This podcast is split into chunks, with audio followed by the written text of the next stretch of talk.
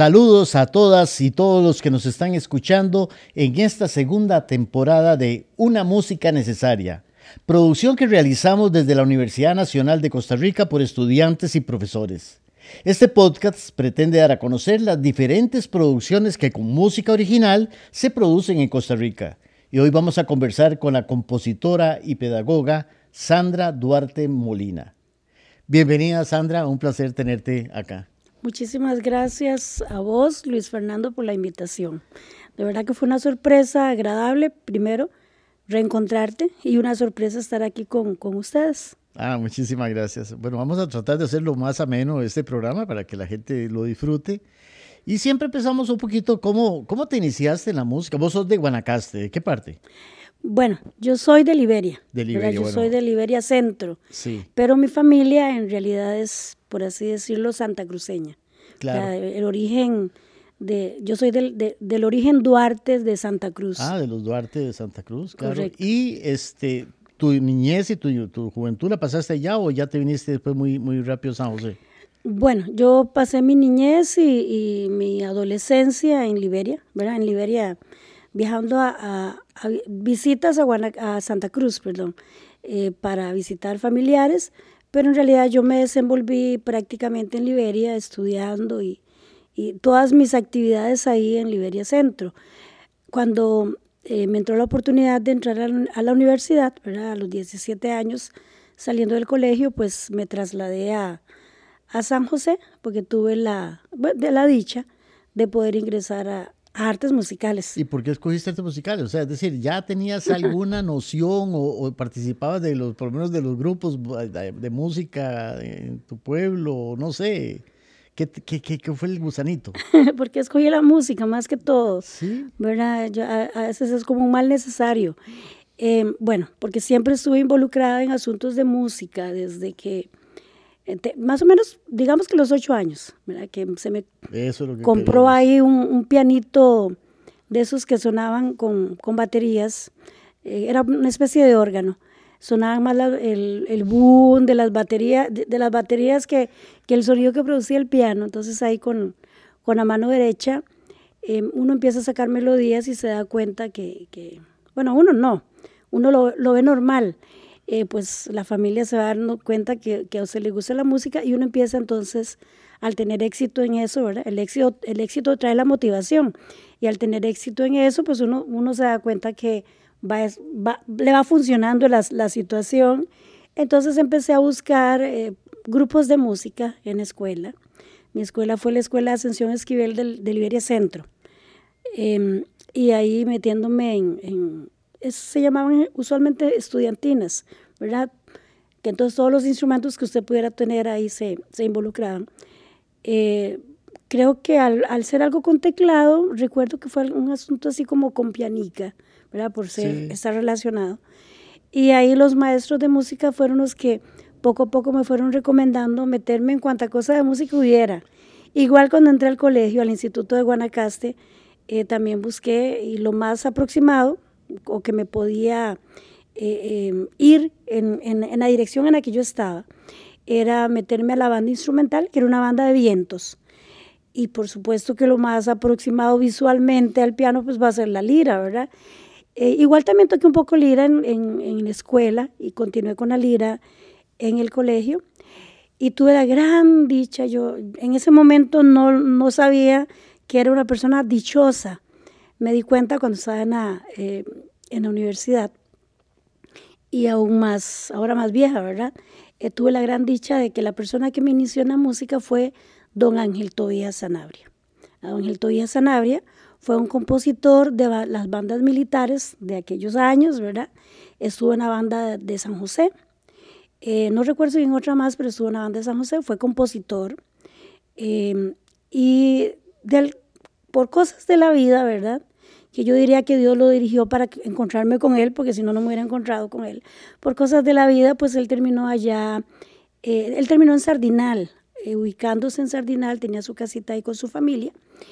Y don, don Ángel Tobías fue contratado por la banda del, del, Instituto de Guanacaste, la banda instrumental, la banda de vientos, y eh, pues dentro de su trabajo estaba enseñarle a los a todos, ¿verdad? Y a los, a los chiquillos de la lira también. Y él fue el que me, me puso de mamita, eso es una redonda. Y él pretendía que uno leyera un poco. Lo que pasa es que en esas cosas de la lira uno todo se lo aprende de memoria, ¿verdad? Entonces vas dejando la lectura rápidamente. Pero sí, digamos, el hecho de tenerlo cerca, de escucharlo, de ver aquel aquella trama que se armaba con las instrumentaciones y cuando yo lo escuchaba hablar de eh, que los contracantos, las contramelodías, que el contrapunto, eh, que las armonías, todos esos conceptos que tal vez eh, pues él no las explicaba porque no había necesidad o no había tiempo, pero te van quedando ahí en la, yo digo que en la retina auditiva y en la memoria, porque fueron palabras con las que yo cuando estuve en la universidad se me hicieron las palabras, ¿verdad? No, no, lo que significaba, sino las palabras se me hicieron como comunes. Eh, pero yo me topé con, con, todo ese léxico musical que, del lenguaje que manejaba todo un compositor como, como don, don Ángel Toya Sanabria. Y la mayoría de las piezas que tocábamos en la banda eran compuestas por él, eran marchas compuestas por él, pasodobles, valses. Y entonces ahí también empecé a distinguir los estilos musicales, ¿verdad? Y las técnicas compositivas, porque yo decía, bueno, el vals, el vals lleva la melodía, va con la respuesta en tres, en dos, tres, y, vas escuchando el contracanto de los bajos. Todo eso, digo yo que uno, uno lo va aprendiendo. Ahora, no sé si era yo a la que le, la que le ponía tanta atención a esa situación, pero digamos, al estar frente a un compositor que manejaba todos esos puntos y, tenía como esa claridad, porque no es lo mismo, eh, pienso, ¿verdad?, que vos montes un, un arreglo o una composición de otra persona y, y, y sepas eh, cómo va el entramado musical y lo vas como dictando o lo vas dirigiendo, o que puedas eh, dirigir tu propia obra, que era lo que él hacía, para enseñarnos sus propias obras. Entonces había como todo, yo no sé, como, como un bagaje, un amor, un, una, una compenetración con lo, que, con lo que él montaba, ¿verdad? Porque eran sus obras. Eh, algunas, algunas obras encontré de pronto, ya hace poco, de hecho, cuando Samira Barquero estaba a cargo del, del archivo ahí en Escuela de Artes Musicales, eh, vi que él, este, eh, ella, perdón, tenía eh, como ciertas partituritas, ciertos pedacitos eh, de, de, papeles de algunos instrumentos, supongo yo que los encontró en, en, en algunas de las bandas del área metropolitana, pero sé que algunos papeles andan por ahí de don Ángel Toya Sanabria. Y eso es un, siento que es una tarea que tengo pendiente. En agradecimiento, pues así fue como inició, La, cuestión de la música eh, conmigo. Y vieras que toda esta situación que yo te estoy hablando es una cuestión que yo he venido rememorando en los últimos años. No creas como que, como que esa conciencia yo siempre la tuve. Tal vez uno mientras más va, yo, va envejeciendo y en esta vida del compositor, y de pronto empieza a detectar ciertas cosas que antes ni siquiera las tenías en el radar o que tal vez estaban ahí dormidas, ¿verdad? Entonces empezás a ver importancias que antes no le eran tanto. Entonces ahí, así empecé yo en el colegio. Sí, mira. Y entré a la este Universidad de Costa Rica sí, musicales. Sí, este, Duarte suena a, música en Guanacaste, ¿verdad? Pero sin embargo, no, no, sin embargo, en Guanacaste todos hacen algo de música, eso, lo traen en la sangre. Uno va ahí, si, si no toca marimba, toca lo que sea, pero eh, la música está viva en el, guanacasteco, ¿no? Pero bueno, el Duarte sí suena por muchos lados, ¿verdad? Que hay tus papás o tus familiares eh, también eran músicos o se dedicaban un poquito a la música, hermanos, eh, familiares. Fíjate que sonaría, digamos, en el lado de, de, mi familia central, no. Sonaría como que, como que todos estamos en esta cuestión de la música. Eh, del lado de mi papá, mi papá sí fue primo de don Ulpiano, Ulpiano Duarte, ¿verdad? Era mm, primos hermanos. Eh, de tal forma que cuando yo estaba muy jovencita ahí en la escuela y, escuchaba a Gerardo Duarte que me decía pariente, nunca entendía por qué me decía pariente. Yo, yo bueno, lo veía, yo decía, así tiene la fisonomía de aquellos, de aquellos guanacastecos de por allá, ¿verdad? Y este, y ya, por supuesto, ya después entendí a través de, de mi papá que lo admiraba montones a Gerardo. Decía, Gerardo es el mejor, decía, es el mejor marimbero que yo he visto en mi vida. Yo, es que toca así con tantos bolillos y no sé qué, bueno. Eh, por supuesto que tiene ahí sus, eh, sus habilidades y también sus, yo diría que sus competencias también adquiridas a través del piano, ¿verdad? Porque Gerardo es un gran músico. Eh, pues porque Gerardo es hijo de un piano, entonces ahí también se conocía, entonces eh, mi papá tanto preguntaba por Gerardo como Gerardo por mi papá, se conocían, ya eran parte del medio. Pero digamos, del lado de mi, familia, a quien yo recuerde, eh, mi papá, y del lado de mi mamá, que en realidad son Molina, no son Duarte, eh, un tío que tengo que desde niña yo lo veía tocando el bajo cuando llegaba y se ponía, ponía ahí las canciones porque estaban conjuntos de, de salones y, a mí me llamaba la atención, yo me detenía a escuchar a este primo, Freddy Molina, y, ponía los, aquellos cassettes, ¿verdad? Que había, que estar rebobinando y probablemente en otro tono, con la cinta estirada, todo aquel proceso que uno lleva. Y, yo lo veía donde él ponía las canciones y, empezaba a replicar. Eso me llamaba mucho la atención. La cuestión auditiva siempre me llamó, eh, eh, siempre fue, obtuvo un grado de atención para mí. Y pero yo recuerdo solamente esos lados. Ahorita no recuerdo nada más. Puede ser, no estoy diciendo que es que no haya nadie más involucrado en asuntos de música en mi familia, pero esas son, tal vez es porque lo, lo que más me impresionó. Y por supuesto mi papá, ¿verdad? Con la cuestión de la marimba. Eh, y te digo también, igual que cosas que uno después, cuando uno adquiere ciertos conocimientos, entiende en los grados de dificultad y entiende las importancias, porque tal vez antes lo es como lo normal. Entonces, eh, entender después que él hacía armonías en la marimba, ¿verdad? Porque él era, también hacía muchas melodías y, las, segundas melodías que se dicen, ¿verdad? O las contramelodías. Eh, pero lo que a mí siempre me, lo que más me impresionó cuando tuve ese conocimiento o ese, o ese nivel de comprensión era entender por qué, cómo tenía la habilidad para hacer armonías en, en sus tonos, porque le preguntabas por una tonalidad, una armadura y no tenía ni idea. Con esos conceptos, tal vez los conceptos que él manejaba eran diferentes, ¿verdad?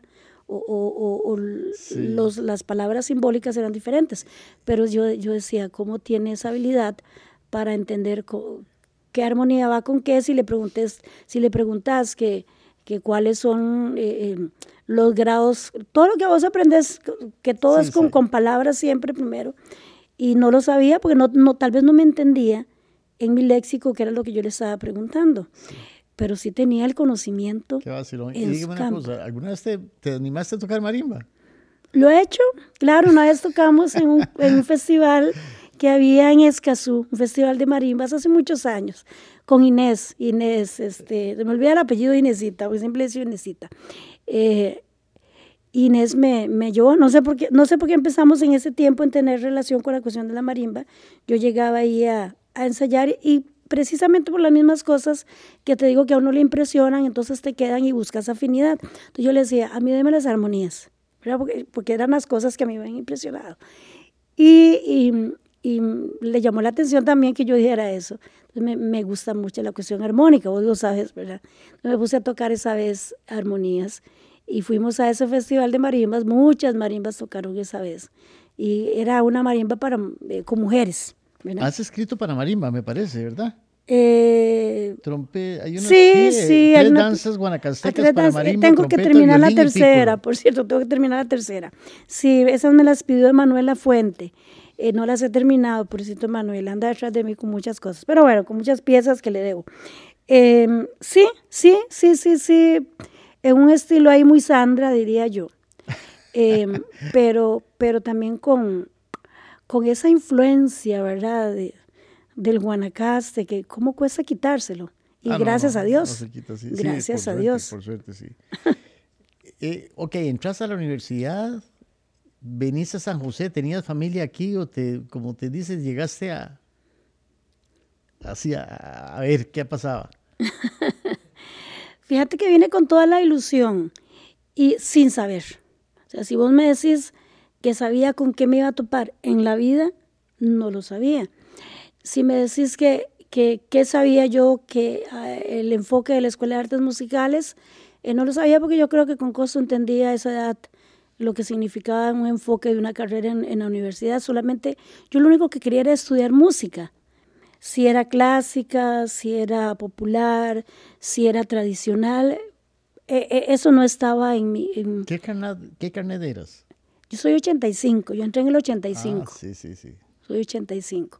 Este, cuando entro a, a, llego a la escuela, ¿verdad? Porque la situación, para contarte así rapidito, o sea, yo hice el, hice el examen, lo gané, eh, en sana teoría iba, a entrar a la sede de Guanacaste. Em, cuando llegué a hacer el papeleo, la persona que estaba en la ventana em, me dice, pero es que usted marcó varias carreras. ¿Cuál es la que más le interesa?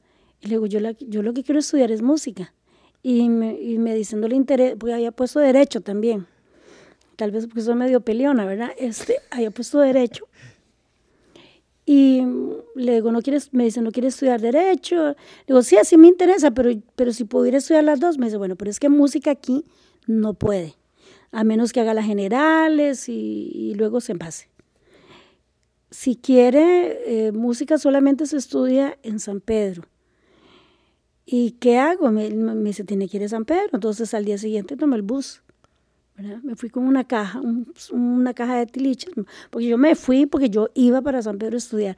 Cuando llego a la escuela, entre tantas peripecias, eh, llegué y busqué, es una historia que he contado varias veces, bueno, como un par de veces, eh, llegué y me topé con don Jorge Luis Acevedo, que era el director en ese entonces. Y, y le dije, vieras que es que yo quiero estudiar música aquí, pero no sé qué tengo que hacer. Me dijeron en registro que para poder matricular los cursos de música tenía que venir algo de la escuela, de que yo estaba en alguna de las carreras. Por supuesto, yo no tenía idea de nada, ¿verdad? Y me dice Jorge Luis, ¿y qué quiere estudiar? Le digo, a mí me gustaría estudiar o piano o composición, porque ya tenía como esa influencia de Don Tobías, ¿verdad?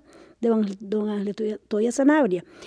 Y pues eh, le echó una risa y me dice, ay mamita, bueno, piano no se puede. Pero suba las escaleras en la 202, hay un señor que se llama Alcides Prado. Me estaba, obviamente me estaba vacilando. Yo no sabía. Claro, cuando me dijeron Alcides Prado, yo eh, se me prendieron los focos y yo dije, ¿qué voy a conocer a Alcides Prado? Don Alcides Prado ya había muerto, hace hacía tiempos. y yo subí, toqué la puerta, con quien me topé fue con don Enrique Cordero que él no sabía que era Enrique Cordero y tocó la puerta y me dice, es que el, un señor abajo, que era el director, yo no sabía, ¿verdad? Era una chiquita de 17 años, una niña de 17 años. Y es que eran tremendos. eran tremendos. Jorge, José Luis, Higinio, eran... Vacilaban a medio mundo, ¿verdad? Y, este, y entonces es que me dijeron, ustedes que en esta aula estaban Alcides Prado, y claro, don Enrique soltó la risa. Y dice, mamita, la están bromeando, pero ¿qué es lo que usted quiere? Ya me pasó y le dije, bueno, es que yo quiero estudiar composición porque me dijeron que piano no. Y me dice, ay, es que las pruebas, te estoy hablando de, no, no recuerdo si era enero o febrero de ese año. Y me dice, pero es que las pruebas fueron el año pasado, ya pasaron. Pero bueno, venga para hacerle una prueba. Obviamente la prueba fue una prueba sencilla, de audición, de medición, eh, de, de, afinación. Y me, me, dice, ¿usted tiene conocimiento? Yo, yo estaba en la banda del colegio, pero si se me pregunta que si leo música, básicamente le voy a decir que no, porque lo que todo me lo aprendía de oído, entonces nunca volví a ver ningún papel, ¿verdad? Todo, todo me lo aprendía de oído. Y este y me dice, bueno, voy a hacer una medición y voy a hablar con, con Jorge Luis a ver qué hacemos. Ya él me hizo la prueba y ya bajamos y me, y me dice, vaya con, yo no me acuerdo si me dio un papel o algo, ellos iban a comunicar, vaya al registro y matricula. O se inscribe, no, no recuerdo si era matrícula o inscripción. Como que al día siguiente había que ir a llenar las boletas para matrícula, los cursos. Así entré. Así entré. Ahí empezó la historia de la composición. Así empezó esta historia conmigo y, y la composición, porque entré directamente a composición. Claro, cuando yo llegué al primer día de clases, yo quería salir corriendo, ¿verdad? Porque yo volví a ver para todo aquel asunto sin el mínimo, ¿cómo se dice? Sin, sin la mínima compasión por aquella chiquilla. Yo decía, yo no entiendo absolutamente nada de lo que se está hablando aquí. ¿A dónde me metí? ¿Verdad? Eh, y pregunté y no me quedó con más que horas y madrugadas de estudio, ponerme a leer, ponerme a estudiar, preguntar. Yo era, yo, yo era de esos huilas que molestan a medio mundo y que dicen, viene aquella, preguntarnos. Yo preguntaba a todos y alguien me decía, ven y te cito a tal hora y te voy a explicar. Yo llegaba, o sea, yo pasaba día y noche en la escuela. O sea, yo solamente iba a mi casa a dormir. ¿Y dónde, vivías? ¿Con quién? empecé viviendo con Henry Duarte, con mi hermano, ¿verdad? Ah, en, en, Desamparados. Luego me fui un tiempo para, para Barrio Cuba con, otro, con mis hermanos, tenía varios hermanos. Y ahí anduve, ahí anduve en varios lugares este, eh, entre penas, entre penas, más penas que gloria, diría yo, pero vieras que nunca nada de lo que, de lo que me sucedió, digamos, como de, la, de las carencias, ese tipo de cosas, eh, fueron como motivo, gracias a Dios, para, como para desertar. ¿Y con quién estabas? Porque en ese momento estaba Don Bernal, Benjamín y un productor, Diego Guerra, también estaba metido en, en la cátedra de composición. No, mis maestros principales siempre fueron este, don Enrique Cordero, ¿verdad? Don Bernal Flores. A don Bernal, lo, conocí, lo conocí en el tercer año de carrera. Y este, tuve la dicha de encontrarme con profesores excelentes de piano como Pilar y, y doña, doña, cerré mi, mi tiempo de piano complementario con, con doña María Clara Cuyel, ¿verdad? igual después me di cuenta de la suerte que había tenido. O sea, yo, yo tuve una gran suerte, me topé con unos grandes maestros, por supuesto Flor Elizondo y, eh, después tuve un periodo con don, con don Edwin Marín, cuando yo decía necesito expandir algunas cosas, hasta con María Clara estuve, con María Clara Cuyel, eh, María Clara Vargas, eh, pero vieras que es como, como una lista de maestros pero increíbles, ¿verdad? Yo, yo a veces digo, bueno, gracias a Dios, porque eso sirvió muchísimo para mi formación. Claro, era, era, era muy demandante, pero también yo era muy demandante conmigo misma. Entonces eso me ayudó montones, mucho. ¿Qué se necesita para ser un compositor consagrado, entre comillas, en Costa Rica? ya te contesto, se me olvidó mencionar a don Benjamín Gutiérrez. Claro, por eso Estudié con don Benjamín Gutiérrez montones también. mis dos maestros de composición, don Benjamín Gutiérrez y don Bernal Flores. esos fueron mis maestros. Eh, ¿Qué se necesita? De no tengo idea, porque, no lo soy. Difícil, yo no soy un compositor consagrado. La composición es, es muy difícil porque conversando pues con otros invitados, hablamos de que mientras sos estudiante, tenés opción a, los grupos instrumentales y, si compones para un grupo de cámara siempre va a haber y hay coros y hay todo, pero una vez que terminas la, la carrera estás sola contra el mundo, ¿verdad? Sí, sí, sí, sí. Eh, eh, pero vieras que ese asunto de que mientras sos estudiante tenés acceso a, a que, a que todo el mundo te toque tus obras, me he enterado que en, en los tiempos modernos no están así. Eso era en nuestras épocas. Eh, yo, mm, yo llegaba, necesitaba, eh, se me ocurrió hacer algo para piano, obviamente en el proceso de ir aprendiendo había cosas que, que yo no podía tocar y no tampoco, tampoco no quería escribir para mí. O sea, no quería, porque entonces limitaba mucho lo que, lo que yo quería hacer. Entonces yo, yo he tocado, escribía a mano, porque todos lo escribíamos a mano, eh, y le tocaba la puerta a, a, Manuel Materrita, ¿verdad? Era un chiquillo. Y como, como chiquillo, era, él siempre fue muy accesible, muy lindo, ¿verdad? O le tocaba la puerta, la puerta a Juan Pablo Andrade o, o, a, o a mm, este chico de apellido Morales, a Walter, a Walter Morales, ¿verdad? Tenías ahí un Iván Chinchilla, tenías ahí a, a, del trombón a Bonilla, tenías a cualquiera de ellos, tenías hasta el del saxofón Javier Valerio, o sea, tenías a todos que ahora los ves como grandes y para mí eran, eran, eran, mis instrumentistas. Entonces vos estabas en un aula estudiando, eh, componiendo o estudiando piano o estudiando con otros compañeros otros cursos y a la par estaban todos ellos estudiando también. Entonces como todos pasábamos metidos en la escuela, entonces eh, pedíamos que tocaran. Y me acuerdo cuando una vez que estuve haciendo un trío de flautas, eh, que teníamos allá a Tania y a Dunia Moscoso y a Evelyn, a todas esas flautistas, y, y yo les decía, chiquillas, tienen un rato, vengan, reúnense, necesito que toquen esto. Eso era la manera. Entonces, cuando ibas a presentar la obra, ya sabías cómo todo sonaba. Es que ahora sabes cómo suena, o los estudiantes modernos saben cómo suena, porque tienen ahí el final, o el MuseScore, cualquiera de esos, cualquier otro programa, ¿verdad? O el Sibelius. Nosotros teníamos nuestro, nuestro MuseScore en vivo, nuestro final en vivo, ¿verdad? y personalizado y humanizado, que era lo más importante, ¿verdad? Entonces tenías, desde un principio, tenías esa parte humana, esa parte interpretativa, y asimismo también tenías la retroalimentación inmediata, porque tal vez es lo que no te da un programa computarizado. El programa toca, lo, hace sonar lo que vos le pones, pero no te retroalimenta. Sí, el instrumentista se va a dar un montón de, el, el instrumentista. Recuerdo una vez, yo siempre trataba de poner cosas locas y yo le preguntaba a Walter, le digo, Walter, ¿y esto crees que sea factible? Me dice, bueno, esto está un poquito exagerado, esto está muy rápido. Pero bueno, me dice, el buen instrumentista trata de romper la técnica y trata de tocar todo lo que se puede. Entonces, eso a mí me daba pie para decir, bueno, voy a traerme dentro de las posibilidades anatómicas, ¿verdad? Este, eh, él, él, lo que me decía, no, no se limite, me decía Walter Morales, no se limite. Igual con, con las cuerdas, ¿verdad? Y tenías a montones de... Yo tenía a Ricardo, este, el compañerito, el compañero, compañerito, digo yo, Ricardo, eh, este, y a Edín Solís, es que estaban todos ahí, ¿verdad? El, el de Editus. Todos estos compañeros que, que excelentes, porque desde que estudiaban eran excelentes también.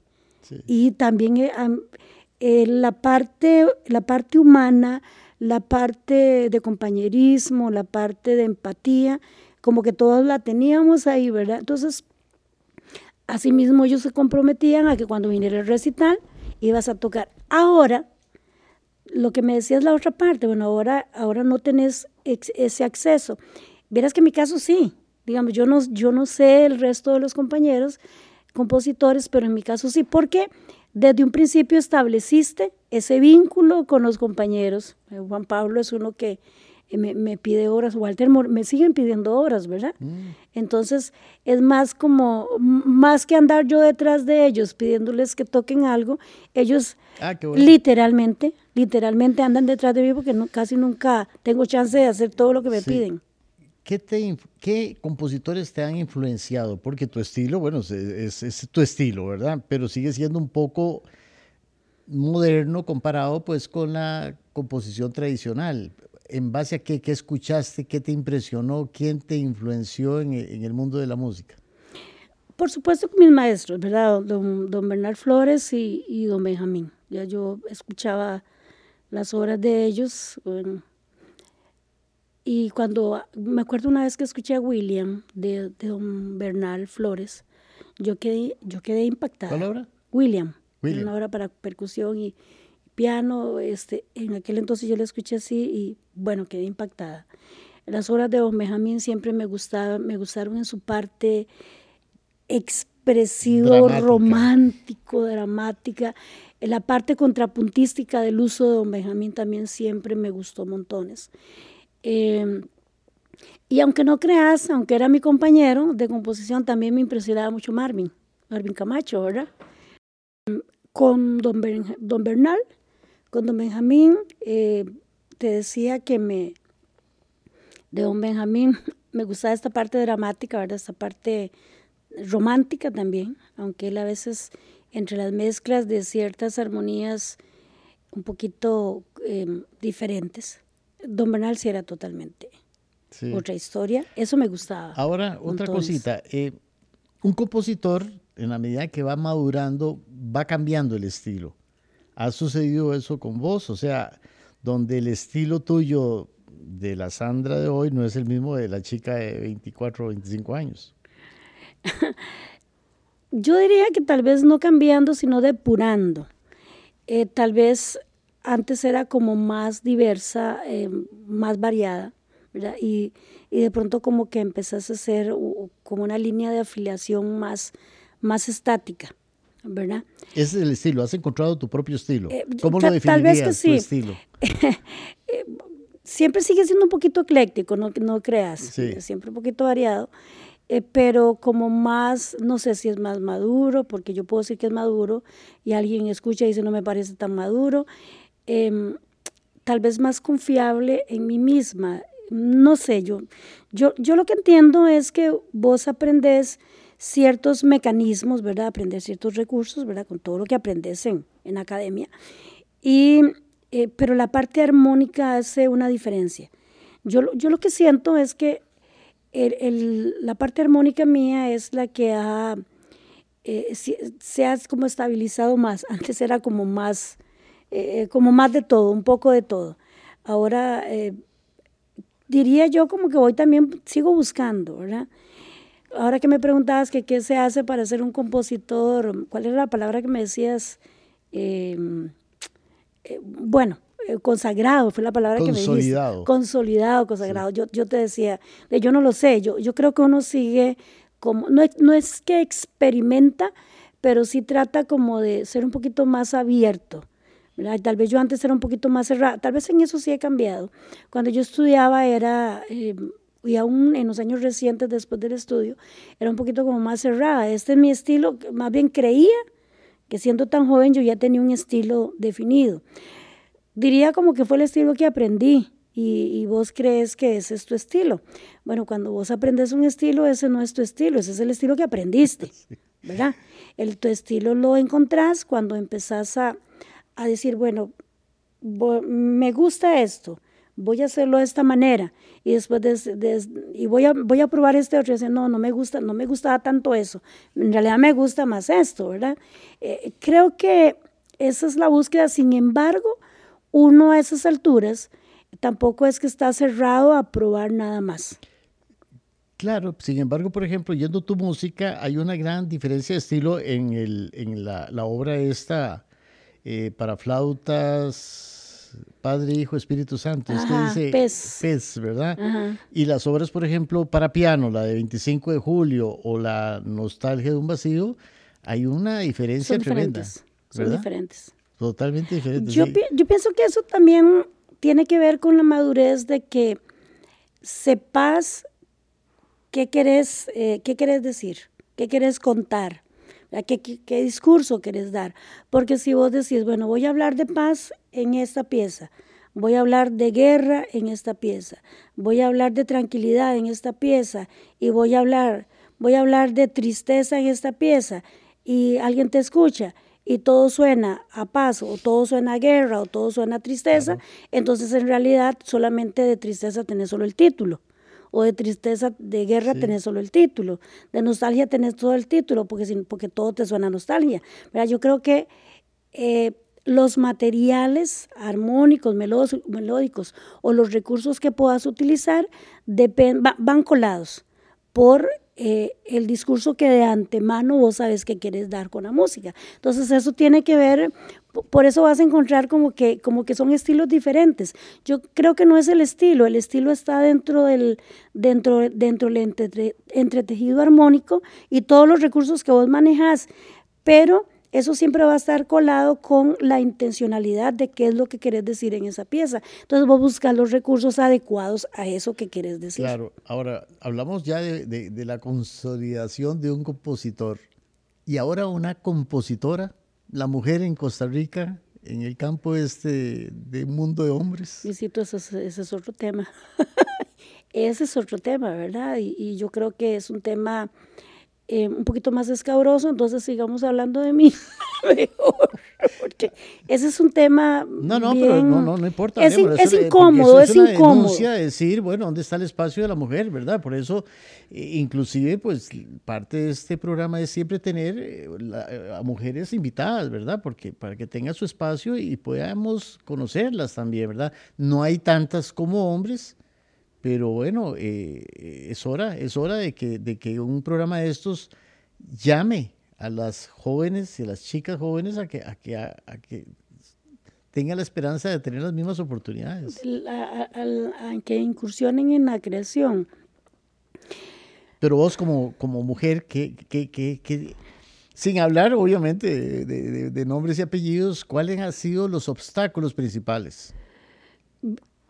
Es que ¿cómo podríamos interpretarlos? ¿Como obstáculos o como falta de... Es, en mi caso no, digamos, yo, yo creo que más bien, tal vez tengo un círculo ahí de, de conocidos de antes y de ahora, que, eh, con, la que, con lo que yo siento, he sentido mucho respaldo, ¿verdad?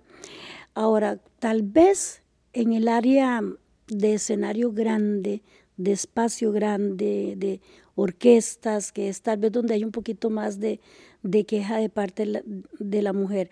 Es que yo, creo que tal vez es como soltar el estigma de que mm, como sos mujer, no todas las mujeres, como no todo lo de las mujeres puede ser muy bueno, como el estigma de que todo lo de los hombres es bueno, o sea, ni la una ni la otra. Tampoco porque sos, sos mujer se te tiene que dar la oportunidad, sea bueno o sea malo, Solo porque seas mujer. O porque seas hombre, se te tiene que desechar porque tiene que haber una cuota para las mujeres.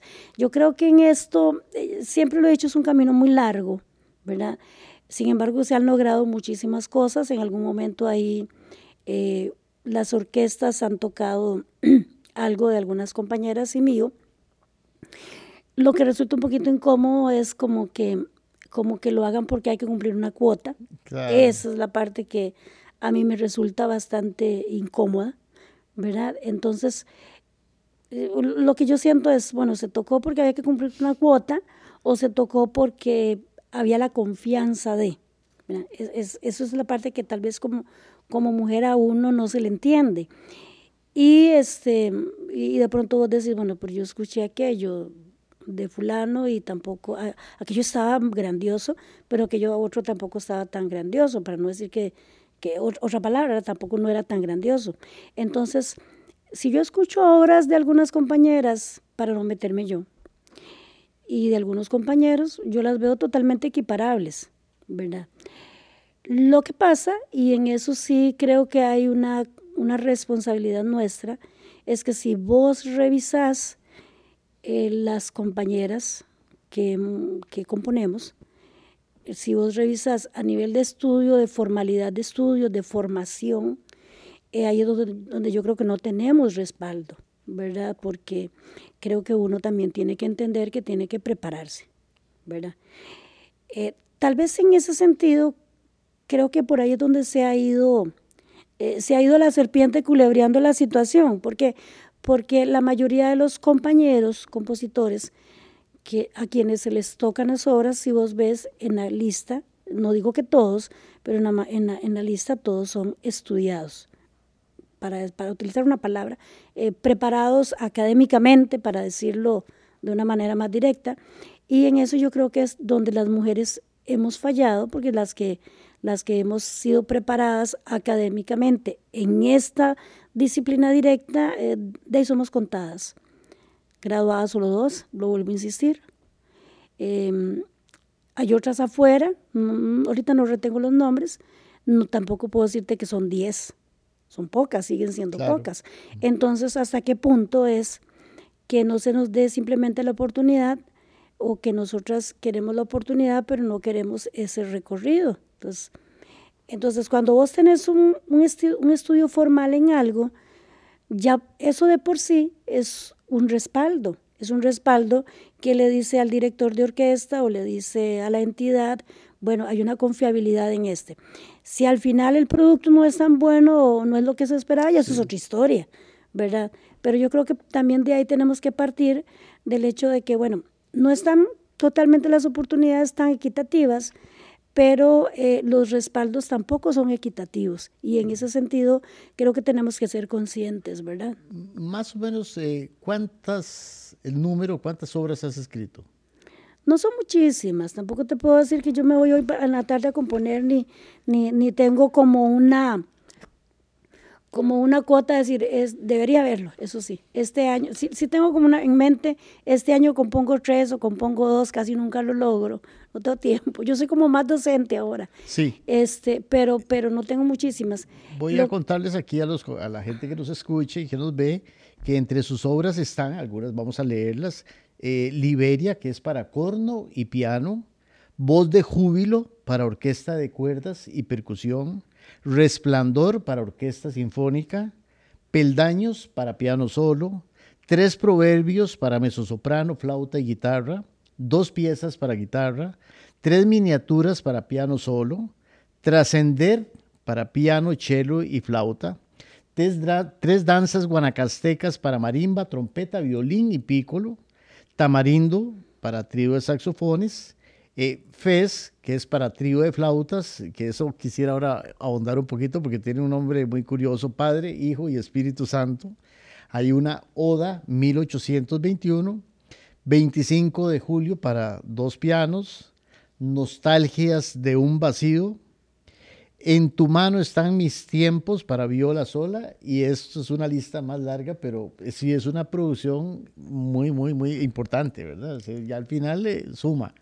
Sí, también te cuento que tal vez eh, yo he venido componiendo más en los últimos años, del 14 para acá. De hecho, yo había dejado de componer en el 2000, en el 2000 tal vez, en el 98, en el 2000 había dejado de componer a nivel académico. No estoy diciendo que no he hecho otras cosas, ¿verdad? Pero yo retomé la composición académica en el 14. Entonces, he tenido como dos etapas. La etapa juvenil, juvenil de estudiante y un poquito más, eh, un, un, receso ahí, dejé de componer a nivel académico y luego regresé en el 14. Entonces, del 14 para acá, que estamos hablando que vamos para poco menos de 10 años, eh, es donde he venido produciendo más. Tal vez em, porque me he metido más en el, en el ambiente, ¿verdad? Antes estaba un poquito lejos del ambiente académico entonces los compañeros al ver que ya retomé, entonces empiezan a pedirte más, pero obviamente. Entonces estás como comprometido. Ah, eh, la obra esta, esta de Fez, para trío de flautas, Padre, Hijo y Espíritu Santo. ¿Qué, qué pasó ahí? Eh, ahí lo que pasó fue, bueno, fue una de las piezas que presenté Pero para grabación. hizo para orquesta también. No, no, no, le, no, no le he podido hacer para orquesta, es para trío, es para trío de flautas nada más. Se ha sido tocada varias veces, pero, pero sí es porque... Eh, la idea es que la primera tenga como, como cierto aire de majestuosidad, ¿verdad? dentro del estilo, ¿verdad? Por supuesto que si vos decís, voy a componer algo muy majestuoso, que suene muy a, a, banda y obviamente tenés otras cosas que, que considerar. Y la, la, parte lenta, que es la parte del Hijo y la parte del Espíritu Santo, es la última, el último movimiento que la idea es que sea como más, de, de un mover más continuo. E, eso básicamente es la idea, ¿verdad? Por eso se llama PES con S, H ah. intercalada, S al final. E, eso es todo. Eh, yo lo compuse siendo estudiante, fui ahí un año y sin uno y luego en, en otro año otro y ahí terminé. Como en el término de año y pico lo, lo, terminé. Vamos a escucharla entonces para que la gente tenga eh, ah, el placer de oírla.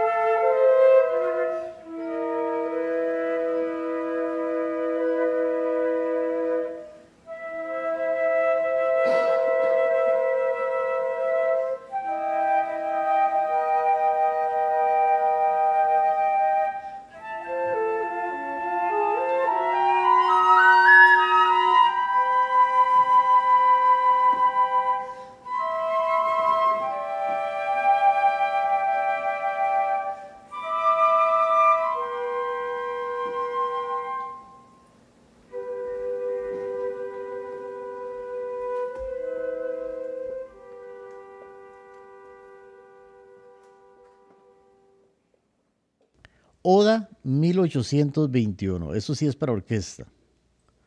A ver, ahora sí. ¿Por qué la palabra oda? Oda es canto. Sí, pero no hay canto. sí, ¿verdad? Música, canto. Oda es porque eh, es como una alabanza a, en honor a. Eh, esa sí me la pidió Alejandro Gutiérrez, para la Orquesta Sinfónica, para la Orquesta Sinfónica de la UCR, porque el Canal 15 iba a ser un, una celebración de los 200 años, ¿verdad?, del Bicentenario, y me dijo, yo quiero que vos seas la que, la que hagas la pieza. Eso sí, él tuvo todas sus recomendaciones. Entonces, también el nombre viene, eh, no fue que él me diera el nombre, sino por recomendación, porque tenía que ser eh, como muy, eh, tenía que ir dirigida a eso, ¿verdad? Al Bicentenario. Claro, es que una oda es un poema que está predestinado a ser cantado. Y en la obra no hay coros, no hay canto. No hay canto, no hay nada. Sí, lo que pasa es que sí, lo que, lo que tiene, que fue lo que yo le dije a Alejandro, Alejandro me, se me hace muy difícil alejarme de la idea de que tiene que ser algo en honor a Costa Rica, su independencia. Entonces la pieza tiene sus ritmos es hermosa, es hermosísima. Su, inclinación hacia la música que pretenda ser un poquito nacional. Si vos te das cuenta, ahí tuve que soltar, soltarme de la idea de que fuera eh, este, de una textura moderna, sino que lo hice ahí como intermedio para que fuera comprensible el lenguaje, pero si tiene sus, sus melodías y sus ritmos ahí, pues se me salió lo guanacasteco. también. y se me salió lo guanacasteco, ¿verdad? Entonces es muy difícil no, no haberlo hecho porque yo dije, bueno, si voy a hacer algo que suene un poquito nacional, yo sabía que cuando se hiciera el concierto, que había hay unos arreglos de Carlos Guzmán y mm, algo de no recuerdo ahorita el de Mata, creo que era, no me acuerdo el compositor. Eh, y yo sabía, bueno, esto va a sonar muy nacional, ¿verdad? El, concepto nacional que nosotros teníamos, y yo dije, no quiero salirme de eso, quiero, quiero que el, el concierto, o sea, no, no quiero romper la unidad del concierto. Y efectivamente, ¿verdad? El concierto, vos lo escuchás desde un principio hasta el fin, suena muy casi como tradicional, todo el concierto del Canal 15, ¿verdad? Entonces la obra, yo, yo, tomé la, es un, un, lenguaje entendible. Tomé la decisión precisamente de que fuera así. Es lo que yo, donde yo te decía que uno se ve condicionado, ¿verdad? Por, por, por el discurso tiene que, para mí, el discurso tiene que ser coherente. Yo sé que eso es un concepto muy personal, porque puedes sentarte aquí, Marvin, y decir, bueno, la obra se llama zapato y no suena zapato, ¿verdad? No me dio la gana que sonara un zapato. Y toda la libertad, toda la libertad del compositor, o sea, tampoco es que si tu, que si tu obra se llama Navegando en el mar, entonces todo te suena, te, te tiene que sonar como a olas. Lo que pasa es que yo sí tengo el concepto de que tengo que tener coherencia con lo que el, oyente espera. espera, sí, se predispuso. A vine a escuchar un concierto sobre, sobre la nostalgia, por ejemplo, Nostalgia de un vacío, que es la obra para, yo la hice en honor a, las víctimas del huracán Otto, ¿verdad? Entonces tiene ahí sus, sus ventoleros, digo yo, sus tormentas, y de pronto el nombre es porque si, te si, le notas, ¿verdad? Al final la obra queda como suspendida y termina con una melodía muy triste. porque Porque la nostalgia, el vacío es, bueno, pasó, hubo mucho, mucho, mucha fue muy noticioso, eh, hubo mucha tristeza nacional, pero regresas allá y ha costado levantar la zona, las personas de manera personal de manera individual han tenido que ir viendo cómo se, queda un vacío. En todo este mover nacional de un acontecimiento natural, siempre hay mucho pobrecito, mucho que triste, hagamos, mandemos, pero al final la cosa, todo va olvidándose, entonces queda, queda como ese vacío, aparte del vacío de la pérdida que tuvieron las personas, ¿verdad? Entonces por eso se llama nostalgia de invasión. Pero también vas a encontrar ahí unos, unos arrebatos terribles que tienen que ver con el hecho del huracán. Claro, es por eso es que se llama nostalgia de invasión. Eh, les cuento que mucha de esta música sí va a estar, eh, la pueden encontrar como Sandra Duarte en plataformas como YouTube. Pero ahora vamos a escuchar eh, para orquesta sinfónica la Oda 1821. Thank you.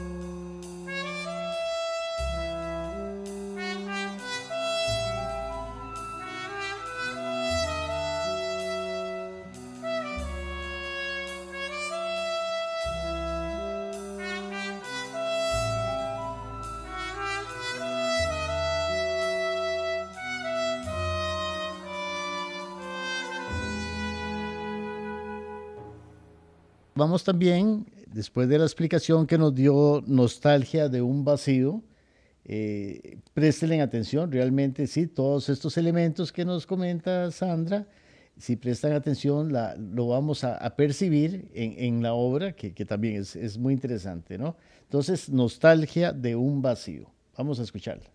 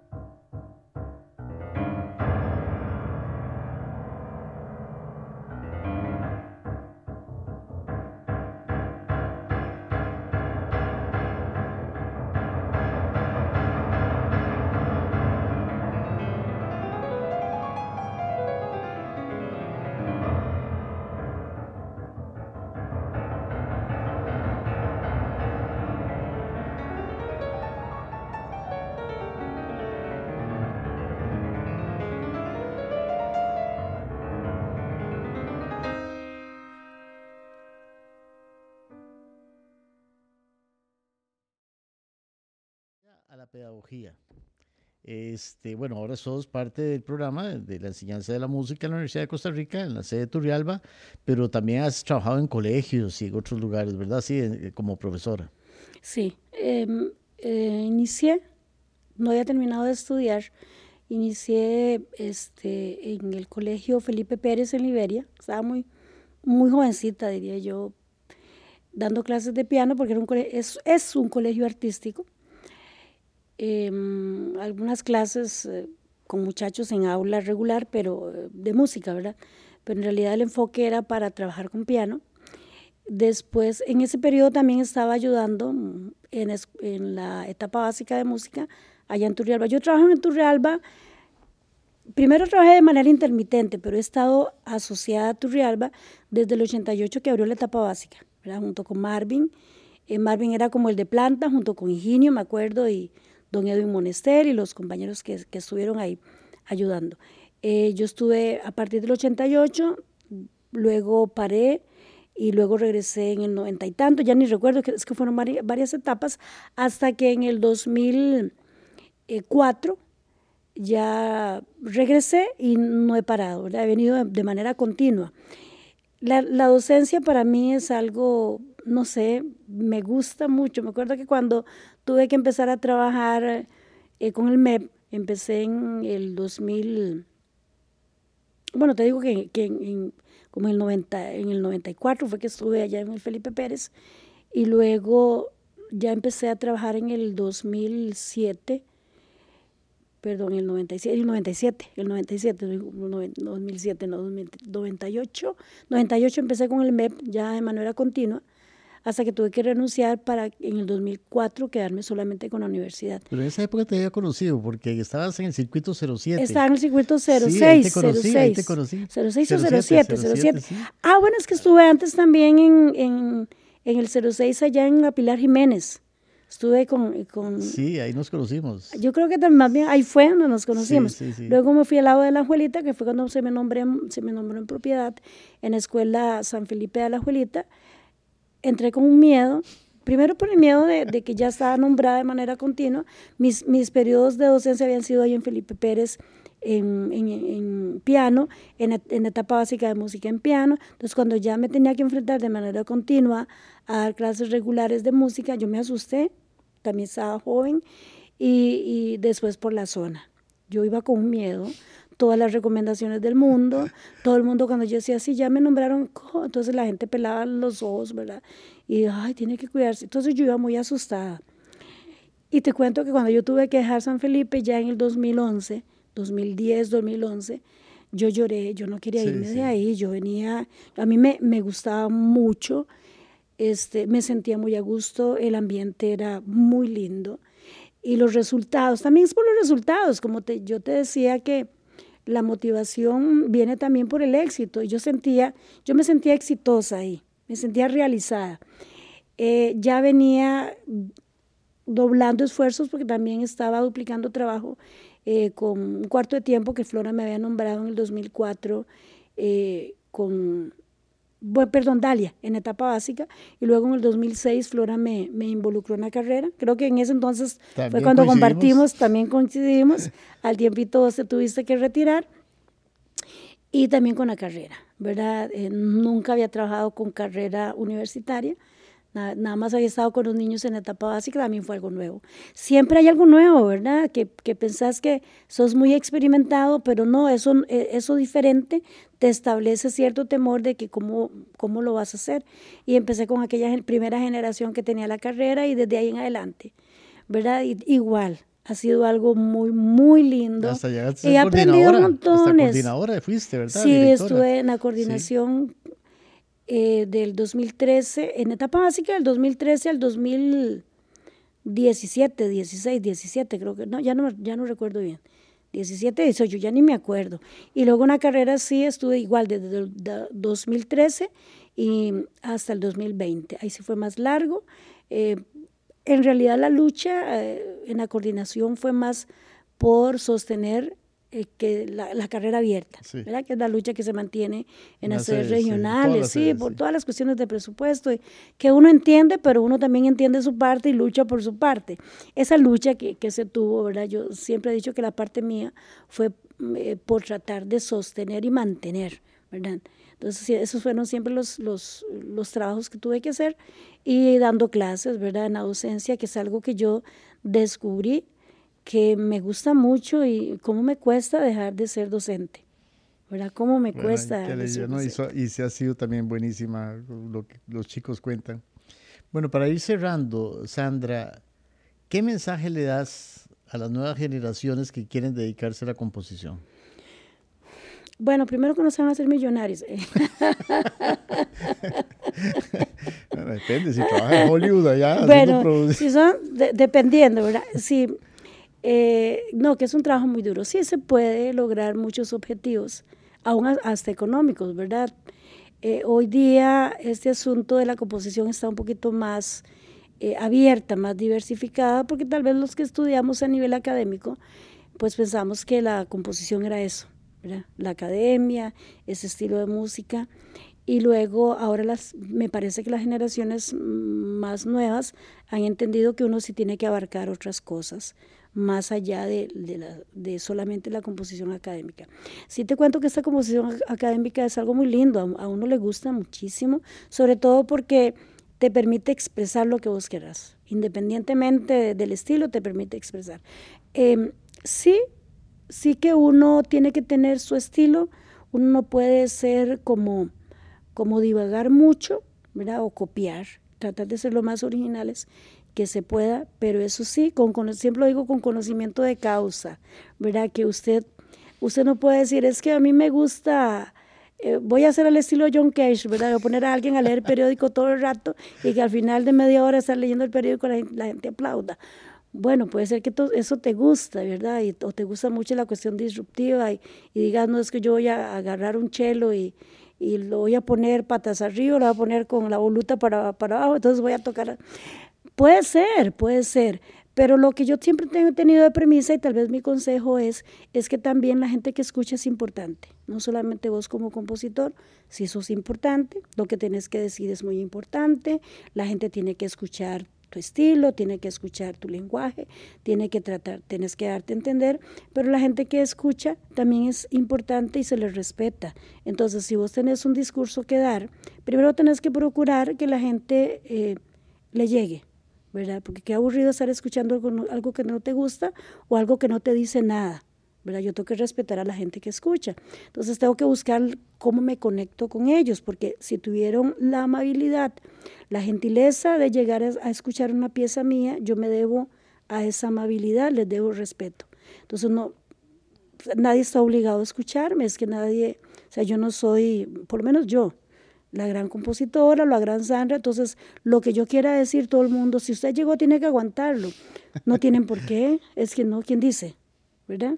O sea, yo creo que todo eso es una cuestión de, social donde vos tenés que, que tratar de, de comunicarte con los demás. Entonces, ¿qué quiero decir yo? Y me escucharon. Tengo que preocuparme porque por si la gente entendió mi mensaje, porque si no logré, no logré comunicar mi mensaje, entonces estuvieron perdiendo el tiempo ahí.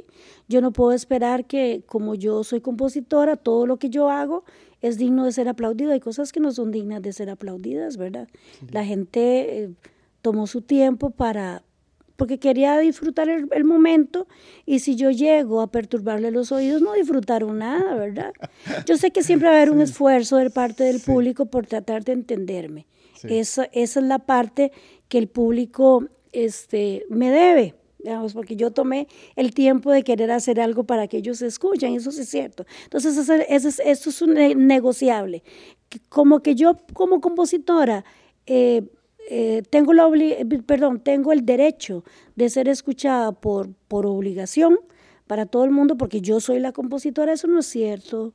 Eso no, eso, si, le, si tuviéramos aquí a Bach para preguntarle cuánto se sacrificó para ganarse unos cinco, para darle comer a su familia, y hoy en día es el gran Bach, y ninguno de nosotros, me disculpa si alguno se cree mejor que Bach, ninguno de nosotros es mejor que Bach, si a un Bach la luchó, para poder agradarle a aquellos benditos mecenas, que eran algunos bastante desgraciados, ¿verdad? Entonces, el, el, público no lo hace porque, porque este, yo me, eh, les deba la vida, pero ellos tampoco me deben la vida, ¿verdad? Entonces, si el día de mañana a nadie le gusta lo que yo compongo, no pasa nada, ¿verdad? Pero tampoco yo estoy, yo, yo debo exigirles que les guste o tratar de decirles que, que es que ustedes no les gusta lo que yo compongo porque ustedes son menos que yo, son menos inteligentes que yo, que es el problema, que, de creer que lo que yo puse en escena eh, a nadie le gustó,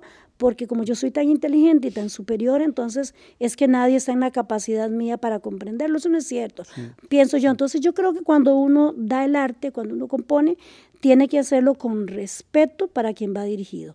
y ese es como el punto de inflexión para poder hacer algo. Entonces, siempre respetar a los demás con lo que haces y entender que si vos querés hacer un arte que donde vos decís de antemano, nadie me va a entender, no me importa, entonces te tenés que atener a que si a nadie le guste, a nadie le importan, yo decidí que fuera así, ¿verdad? No tengo por qué exigirles.